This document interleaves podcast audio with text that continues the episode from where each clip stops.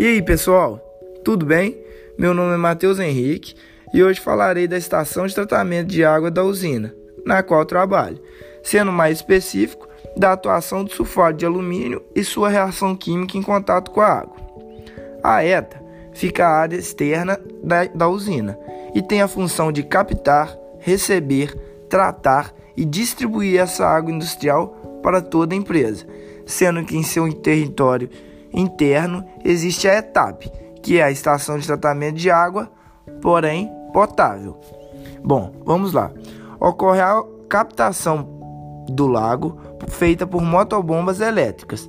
A água é encaminhada por tubulações até a entrada da ETA. Já na chegada é feita a adição de sulfato de alumínio, obtido por meio da reação química entre o óxido de alumínio e o ácido sulfúrico. Continuando, quando o sulfato é lançado à água, ocorre a mistura por misturadores rápidos e ocorre assim a transformação química, na qual gera cátions de alumínio.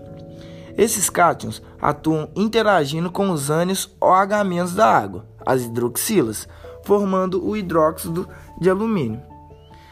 Esse hidróxido de alumínio, por estar carregado positivamente, consegue neutralizar as partículas negativas que estão na água. Sendo assim, tens como resultado a aglutinação dessas partículas, formando flocos, que são sólidos de tamanho maior.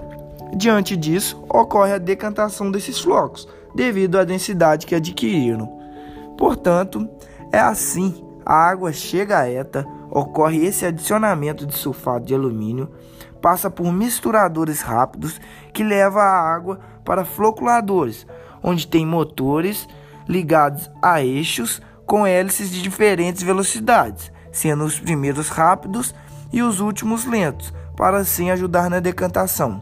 Essa água é direcionada aos tanques de decantação, onde neles ocorre a sedimentação desse lodo, no qual o sulfato de alumínio teve atuação lá no começo, para conseguir clarificar essa água barrenta que vem do lago.